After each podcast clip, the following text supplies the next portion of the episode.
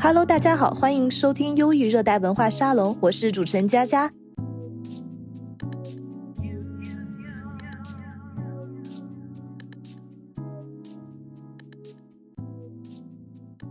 节目每集都会邀请到不同领域的人来分享他们人生非常有趣的故事。今天我们邀请到的是志宇。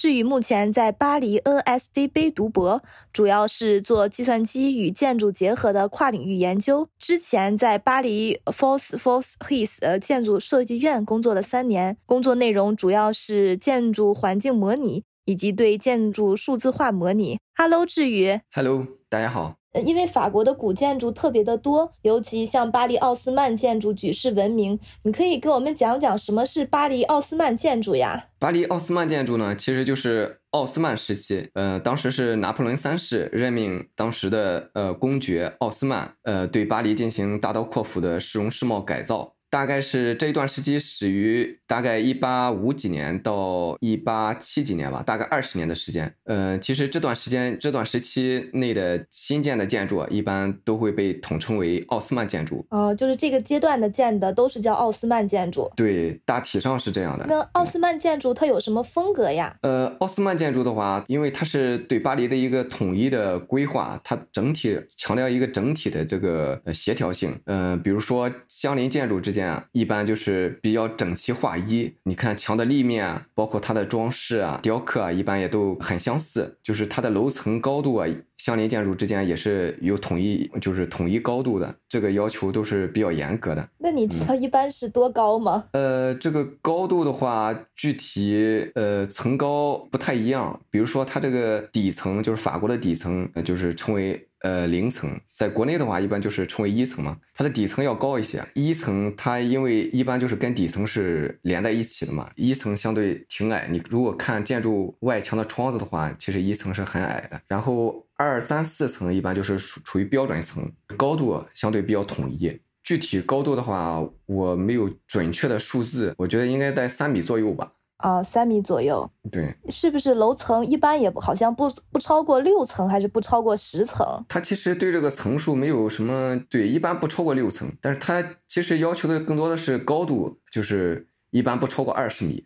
它主要是强调这个楼高跟街道的街道宽度的比例啊，比较。要协调一些，我就说在那个巴黎，走在巴黎的街道，看到两边的建筑物其实非常统一，就有那种整洁的那种美感，就很典雅感觉。对，因为它这个奥斯曼建筑啊，一般都采用的是浅色的大石块砌成的，就是整体给人一种就是色调比较柔和，然后再加上外墙的外立面的一些装饰啊。雕刻啊，就给人一种就是很典雅的感觉，是非常有美感。怪不得大家都喜欢来巴黎旅游，看一下奥斯曼建筑。对，尤其是走在这个奥斯曼建筑的这些街道啊，改造过的这些呃市区，就给人一种就是就是比较宽敞明亮，然后再加上两边的绿化带，就给人就是比较舒适的感觉。对，有个美感，好像不同的楼层住的人也不一样，是吗？对。这个奥斯曼建筑啊，呃，其实像每个时代的建筑啊，也都呃差不多，都是一种社会地位的一种象征嘛。就是一般奥斯曼建筑呢，它是这样的，就是底层和一层啊，就是用于商业，就是一些店铺之类的。然后二层的话，呃，主要是一些这些店铺的拥有者或者是一些资产阶级。因为你从这个建筑外墙的装饰和雕刻来看的话，二层它的这个就是雕刻也是最丰富的，相对于其他层，比如说。三层跟四层，它的雕刻就要少一些啊。然后二层啊，还有这个比较大的一个阳台啊。三层和四层基本上就没有。你说的二层是指的是法国二层还是国内的二层呀？啊呃，法国二层。哦，法国二层呢，就相当于是国内的三层。对。因为确实，法国这边有一个零层，就是国内可能叫一层，这边是零层开始。对，国内二层，这边就是一层。对，确实 这个比较有呃法国特色。确实是比较有法国特色呃！听说马黑区就巴黎很出名的时尚街区马黑区，好像就不是传统的奥斯曼建筑，呃，是真的吗？是如何进行区分呀？对，这个是真的，因为当时马黑区啊没有受到这个奥斯曼改造的这种影响，因为马黑区当时它是整体上处于一个呃沼泽地带嘛，可能是因为当时的这种地理因素，还有一些其他的因素吧，奥斯曼没有对这个马黑区进行改造，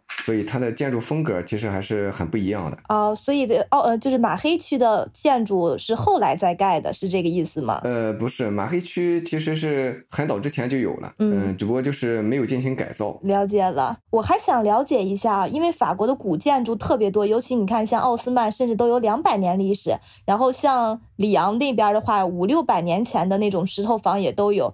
为什么法国的建筑可以保护的这么好，就几百年了依然可以住人？对，这这一点确实，法国对这个。呃，建筑遗产的保护，整体它的这种社会的重视程度也比较比较高一些。因为法国它本身它这个建筑遗产就比较多嘛，比如说历史上他们其实出台了很多。关于建筑保护的一些法案，呃，就比如说，应该是二十世纪四十年代吧，他们就出台了一个法令，就是规定受保护的建筑，古代建筑附近啊，五百米范围之内就不能新建或者是改建改建一些可以改变这个整体外貌的一些设施吧。如果是呃需要改建的话，那也得申请，就是得到有关行政部门的授权才可以。嗯，你不可以就是随意改建。不光是改建，就是保护，因为国内的话很多已经有三四十。年历史的房子就已经不能住人了，那法国为什么几百年了还能住？对，这也是比较有有意思的一个一点，就是其实法国。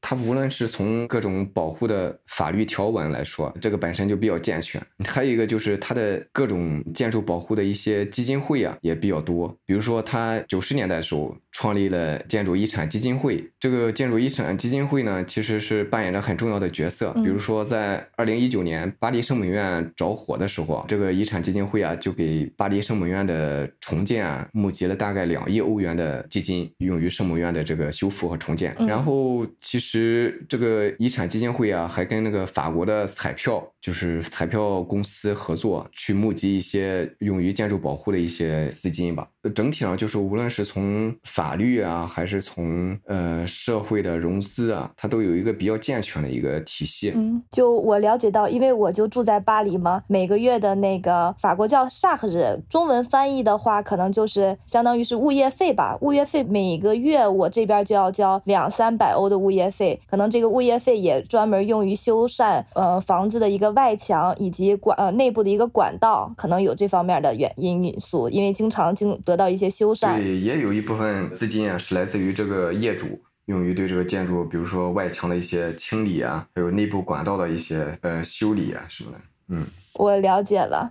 呃，那那个法国建筑维护，除了内部管道老化要维护之外，还有什么其他地方需要维护的吗？它其实有很多啊，比如说它的内部的一些，首先你从外墙，外墙需要清理，对不对？需要一些清洁，因为它本身颜色比较浅嘛，时间久了之后可能会受到一些氧化或者是一些污染什么的。然后就会颜色就会变淡，这个时候就需要对外墙进行进行一些一些保养吧，算是。然后它建筑内部，因为内部有，比如说它会用一些木地板什么的，可能久了之后可能也会出现一些问题，这个也需要。定期的维护，当然内部也会有，因为现在现在这个奥斯曼建筑随着这个现代化，很多住户啊，就是对这个功能提出了很多，就是呃，因为现在就是电气化嘛，呃，所以就是原有的这些设施啊，可能满足不了要求，需要对内部进行一些一些改造。我了解，那你可以给我们讲讲你现在的一个工作方向和博士的一个方向吗？啊，其实我我现在主要是做的就是建筑方面的，叫数字孪生，可能大家对这个。这个概念还比较陌生，但是其实这个数字孪生这个概念最早是就是上世纪六十年代，最初呢是用于这个美国的 NASA，当时阿波罗十三号，它因为一个登月的航天器嘛，当时出现了故障，其中的一个氧化罐就是发生了爆炸嘛。最初这个数字孪生呢，主要就是用于这个氧化罐的故障诊断和排查。但是后后来随着这个信息技术以及这些物联网啊、通信技术的发展，然后数字孪生逐渐被广泛应用到制造业啊，有还有这个建筑业方面。其实用于建造业的话，主要就是对这个建筑进行数字化，就相当于赋予这个建筑大脑吧。嗯，那怎么能赋予这个建筑大脑？是通过 3D 扫描吗？它这个 3D 扫描其实是数字化的一种手段。呃，对于赋予建筑的大脑的话，它主要就是首先进行数字化，然后呃结合一些物理模型，包括这些物理模型啊，也包括比如说现在最近兴起的大数据啊、呃人工智能啊，对这个建筑啊，就是赋予这个建筑一些模拟和预测的一些功能。你说的这个 3D 扫描啊，其实就是用这个激光进行扫描，然后把建筑啊已有的建筑或者是一些历史建筑啊进行数字化。那它可以模拟哪些方面呀？模拟和预测哪些方面？比如说，你在这个建筑建成之前，可以进行这个模拟一下，比如说建筑内部的温度啊、湿度啊，还有舒适度啊，是不是合适？还有这个建筑内部的自然光照啊，就是能不能达到就是呃业主的要求？将来你这个建筑肯定是要用的嘛。就就是通过数字孪生，相当于把这个建筑数字化，然后通过观测这些数据，得知建这个建筑物将来建成之后的一个情况。对，它这里边要用到很多物理方面的。知识其实现在大家就是呃容易接触到的这种所谓的数字孪生的一些初期产品，比如说就主要就是可视化，就是说一座建筑，我首先把它给能够三 D 展示，然后它将来的业主就可以知道，比如说我内部的布置。我就可以就是提前能够能够可视我这个建筑里边，我这个地方放一张床，这张床的长度是不是合适？就是内部家具的布置，它是不是就是能不能摆开？首先这样的话，你就不用担心，比如说你买一张床，然后买的太大了放不开，是不是？然后还有这个内部的装潢，因为每个人都有不同的，就喜欢不同的装饰风格嘛。这样你就可以提前提前进行这个展示，数字化展示。这样的话，客户就可以选择不同的，就根据自己的喜好来调整这个呃装饰的风格。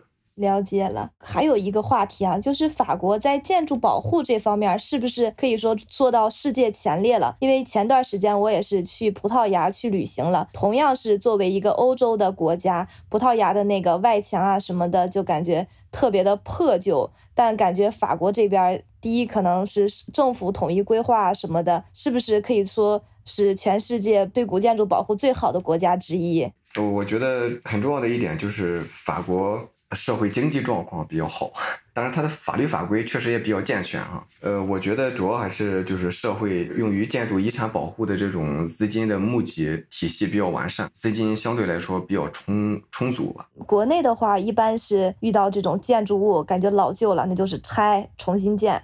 法国的话，可能是为了相当于吸引游客嘛，吸引游客来看这些古建筑，就会选择对它每年进行一个修缮。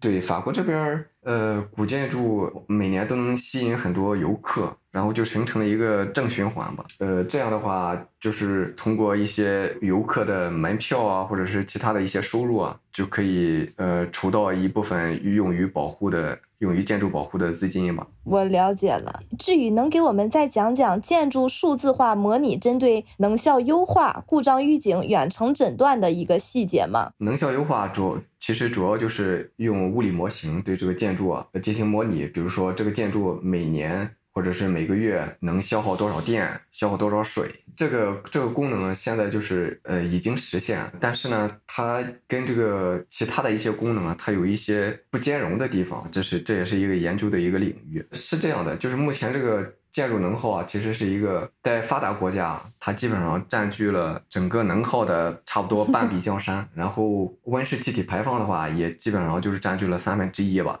这个建筑能耗节能，它其实是一个比较比较重要的一个课题，对于这个呃未来这个社会的可持续发展是比较重要的。像我知道法国的这边建筑是分能源等级的。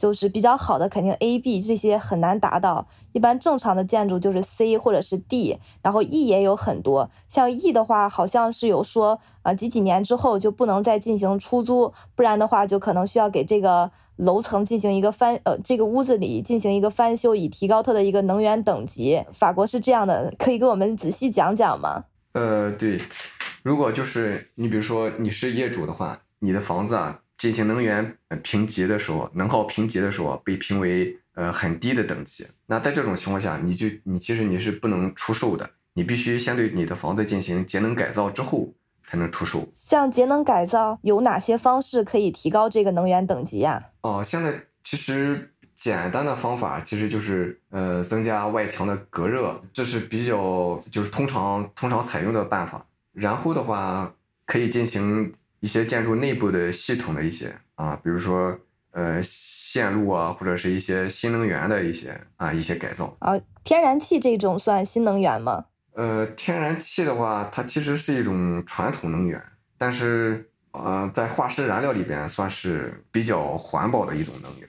哦，就是如果使用天然气，会不会就是可以提升能源等级呀？呃，天然气的话，应该是有助于提升能源等级的。就是首先它能，因为它能够降低这个温室气体的排放嘛。具体的话，其实这个因为呃，使用天然气它其实有很多变量嘛。呃，当然你如果用天然气呃供暖的话，它确实相对于其他的化石燃料可能相对节能一些。那还有什么其他方式可以提升能源等级吗？呃，主要还是新能源吧，比如说太阳能电池板，就是跟太阳能啊、风能啊有关的一些呃发电装置。但是在自己家里，尤其是公寓，怎么安装那个太阳能电池板或者是风能，这些是不现实的。对，这这也是一个问题。所以现在就是新能源设备的安装啊，一般需要协调整个社区或者是整栋楼的业主。进行统一的，基本上都会都会安装在楼的顶部嘛。也有一个比较热的研究课题，就是微电网，从社区规模进行能源的优优化啊，就相当于是小区内部给小区里的住户进行一个供电，而不是走大网络供电，是这个意思吗？对，就是自给。呃，自给自足吧。嗯，我了解了。我还想问一下，你可以给我们讲讲法国在建筑业的有哪些创新研究吗？呃，法国目前在建筑业的话，我觉得主要是有两个方向，一个就是数字化跟绿色化。当然，这两个方向也是相辅相成的。就是绿色化，它主要是强调这个建筑材料的这种低碳绿色，然后数数字化的话，它就是它有很多。数字化带来很多呃效益嘛，额外的一些一些功能吧，比如说刚才跟你讲的，就是可以对这个建筑的能效啊，还有这个建筑的一些系统啊进行一些优化嘛。尤其结合现在特别火的 Chat GPT，可能还能帮忙分析一下。对，其实 Chat GPT 它其实也是，因为它主主要是基于自然语言处理，因为建筑本身它就是给人提供一个舒适的居住环境嘛。所以它的 GPT，我觉得还是。可以被广泛应用于这个人与建筑的一种交互吧。将来有没有可能，我直接说开门，那个门就开了，就是通过识别我的一个声膜，然后我进入的话，识别我的一个虹膜，就不光只是指纹，呃，包括我想喝水啊什么的，可能建筑物自己就长出个手，帮我把水杯递过来，这样 我是不是有点太异想天开了？这些功能其实在一步步实现了，就跟我们之前古代传说什么千里眼、顺风耳这种，其实现在也基本上都已经通。过一部手机是吧，都基本上都已经实现。我觉得以后建筑也会呃智能化程度越来越高，它会提供更多的功能嘛。建筑内部的设备越来越多的话，你不可能每个设备都要你要去手动控制，对不对？所以就是呃，我觉得它建筑啊，它是需要一个大脑的，对这些就是居家的一些设备啊进行统一的管理。和控制。那法国这边是有什么那个呃创新的应用吗？除了呃你说的那个数字化以及那个呃绿色化都太抽象了，有没有什么应用能让我们哎实际看到成果的？我我就举一个例子，比如说在格勒诺贝尔这座施耐德电器的总部，就是研发总部，它就在那个格勒诺贝尔这座城市嘛。它这座建筑的话是世界上最节能的建筑，它内部啊就配置了。类似于这个建筑大脑的这个设备，对建筑内部的包括照明啊、采暖啊、通风啊、空调啊，还有数据库啊、给水设施啊，它都进行统一的管理。它能提供就是很多服务，比如说它能给你一个实时的一个对这个建筑内部的这种环境啊进行可视化，能告诉你今天这个建筑耗了多少水，耗了多少电，然后这个。它建筑也有很多这个新能源设备，它有这个风力发电，还有这个太阳能发电。然后它会告诉你这些设备发了多少电，你这个建筑用了多少电，然后从这个市的电网呃输入了多少电，它就是进行一个智能化的一个控制。那真的还蛮有意思的。那至于你觉得法国建筑业未来的发展会怎么样？你给预测一下吧。法国建筑业未来的发展的话。